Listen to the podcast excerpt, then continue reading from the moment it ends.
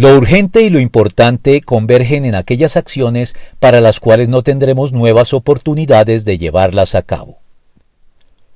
Volviendo con los criterios para establecer y distinguir lo urgente de lo importante, dándole a cada uno de los dos su debido lugar y atención en nuestras vidas, la Biblia identifica con claridad una situación en que ambos convergen y deben por lo tanto ser atendidos de manera inmediata, relegando a segundo término otros asuntos y actividades. Estas situaciones son aquellas que exigen de nosotros acciones para las cuales no se nos presentarán nuevas oportunidades de llevarlas a cabo, como lo indicó con lúcido acierto el Señor Jesucristo en relación con la mujer que decidió ungir su cabeza con un perfume muy costoso hecho de nardo puro, despertando las críticas de algunos de los presentes por causa del presunto derroche hecho por ella en perjuicio de las necesidades de los pobres.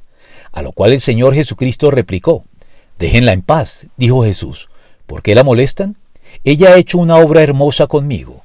A los pobres siempre los tendrán con ustedes y podrán ayudarlos cuando quieran pero a mí no me van a tener siempre.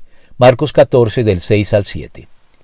Así pues, la declaración hecha por el Señor en cuanto a que a los pobres siempre los tendremos con nosotros, no es la declaración de un hecho que no podemos cambiar y debemos aceptar con indolencia, sino la afirmación de que tendremos muchas oportunidades en el curso de nuestras vidas para ayudarlos, que podremos y deberemos aprovechar por contraste con aquellas cosas que debemos hacer sin dilación en el mismo momento en que se nos presenta la que tal vez sea la única oportunidad de hacerlas.